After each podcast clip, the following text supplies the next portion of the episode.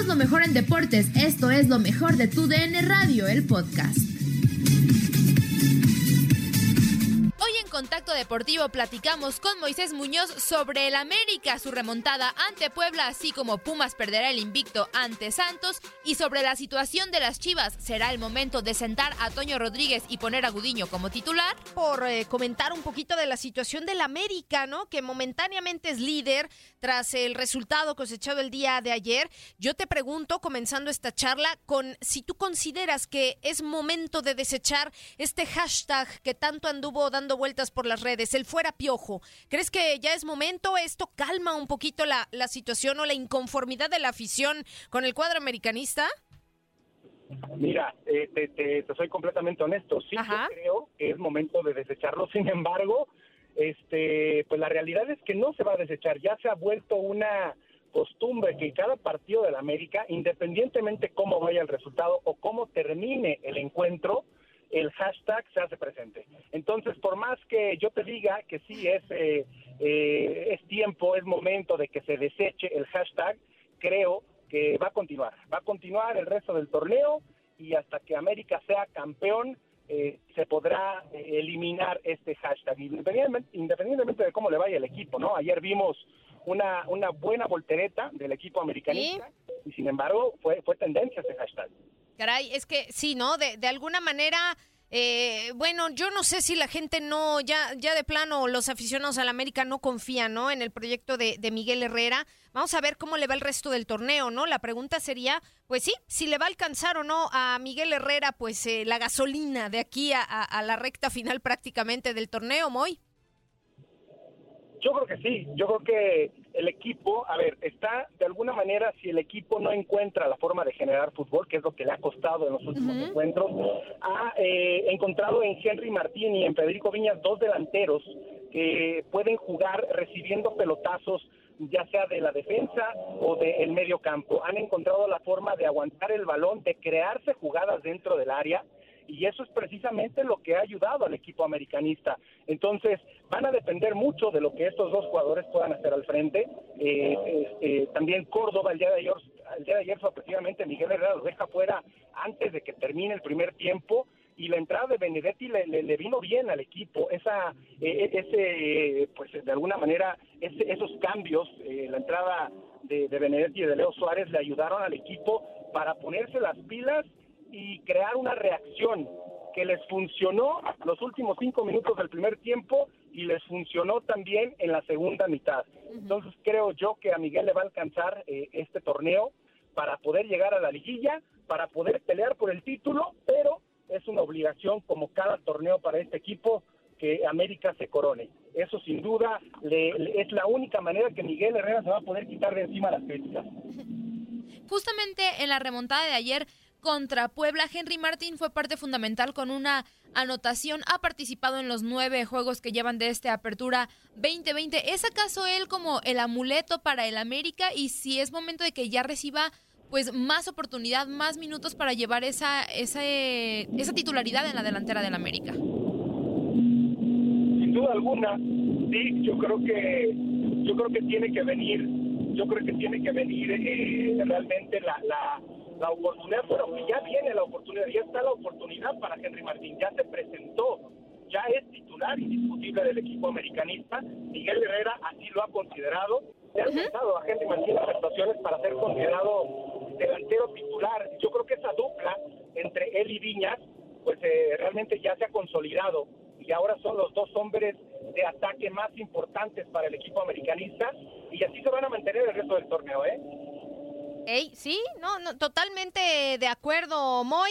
Y bueno, dejando un poquito de lado el tema del América, bueno, pues vámonos justamente con la serie de, de, partidos que tenemos el día de hoy, cuatro intensos también encuentros. Hablar un poquito de Pumas, Moy, el único equipo invicto en el torneo con la situación de Lilini que ha dado la confianza, ¿no? Y que hoy por hoy me parece que Pumas está poco a poco cuajando este proyecto. ¿Peligra hoy, te pregunto, el invicto de Pumas justamente ante el duelo que tiene frente a Santos? Mira, si hay una, una plaza donde puede peligrar este invicto de Pumas, sin duda alguna es eh, Torreón. Este partido va a ser sumamente importante, interesante para el equipo eh, universitario. Sin embargo, yo creo que tiene los argumentos futbolísticos el equipo de Pumas para mantenerse invicto.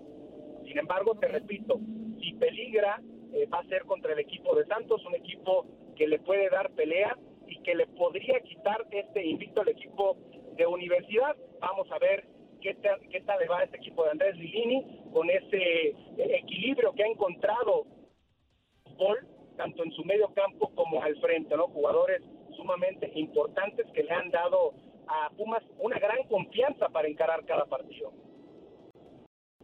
Muy, yo eh, quiero preguntarte sobre Chivas. Tú tienes eh, la, pues la experiencia como portero, todo el conocimiento de, de, de esa de esa función en la cancha y bueno, ayer vimos que Toño Rodríguez en un grave error pues terminó causando el empate contra Querétaro. ¿Crees que ya es momento que Toño Rodríguez vaya a la banca? No es el primer error que causa una anotación contraria para Chivas. No sé qué opinión tiene sobre el rendimiento de Toño Rodríguez.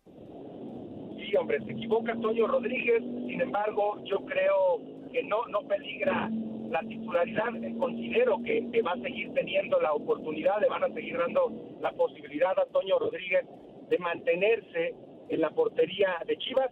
Sería lamentable que perdiera en este momento la titularidad porque le pegaría mucho en el ánimo, le pegaría mucho en, eh, en el tema mental a Toño Rodríguez. Sin embargo, sí debe apretar un poquito más porque sabe que la competencia está fuerte con Gudiño detrás de él, pisándole los talones yo creo que le van a dar la oportunidad de continuar como titular y bueno, sabemos que tiene la calidad para poder ejercer esta titularidad en el equipo del rebaño. Así que esperemos a ver qué es lo que dice Bucetich. Yo en lo personal considero que debe continuar y espero que se le siga dando la posibilidad de, de continuar en la portería del rebaño. Entonces, ¿no le darías la oportunidad a Gudiño, que bueno, sabemos que llegó para ser el portero titular y tampoco se le dieron las cosas y pues también no sea tu consideración, ¿qué crees que afectó más ayer, si el penal fallado por Macías o el error de Toño? Yo creo que fue una combinación de ambas.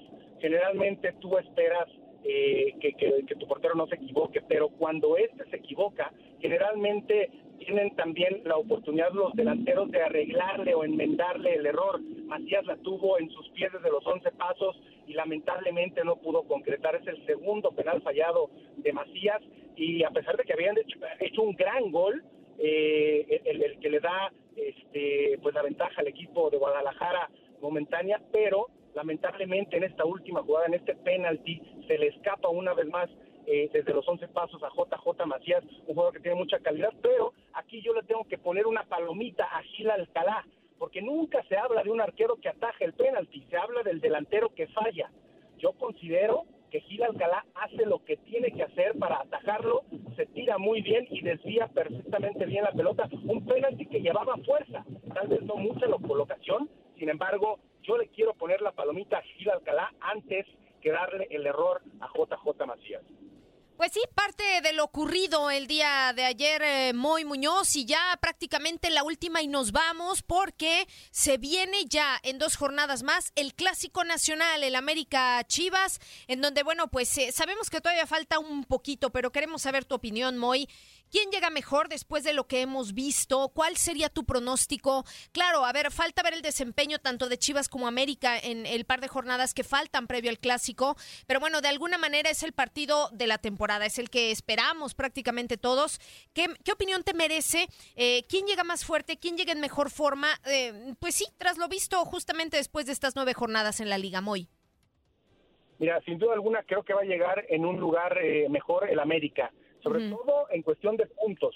Eh, sin embargo, un clásico nacional, esto realmente no influye, no importa cómo lleguen ambos equipos a este clásico, siempre será punto y aparte. Y para el rebaño, sin duda alguna, tanto como para el América, será un partido eh, relevante por todo lo que significa independientemente de que no va a haber aficiones en el estadio, eh, sin duda alguna que son tres puntos y un poquito más. El orgullo está de por medio y ya me estoy frotando las manos porque quiero, quiero ver este partido, quiero esperar esta gran rivalidad, el verdadero clásico de México se jugará en un par de semanas y espero espero que sea un buen partido. ¿eh? Espero que realmente sea un buen partido, digno de un clásico nacional y bueno, tendremos que esperar para ver esta situación. Sin embargo, ya lo repito, llegará mejor a América, pero no tiene absolutamente nada que ver cómo lleguen ambos equipos. Esto es punto y aparte. En Contacto Deportivo charlamos con Moisés Muñoz. Sigue con lo mejor de tu DN Radio en nuestro podcast.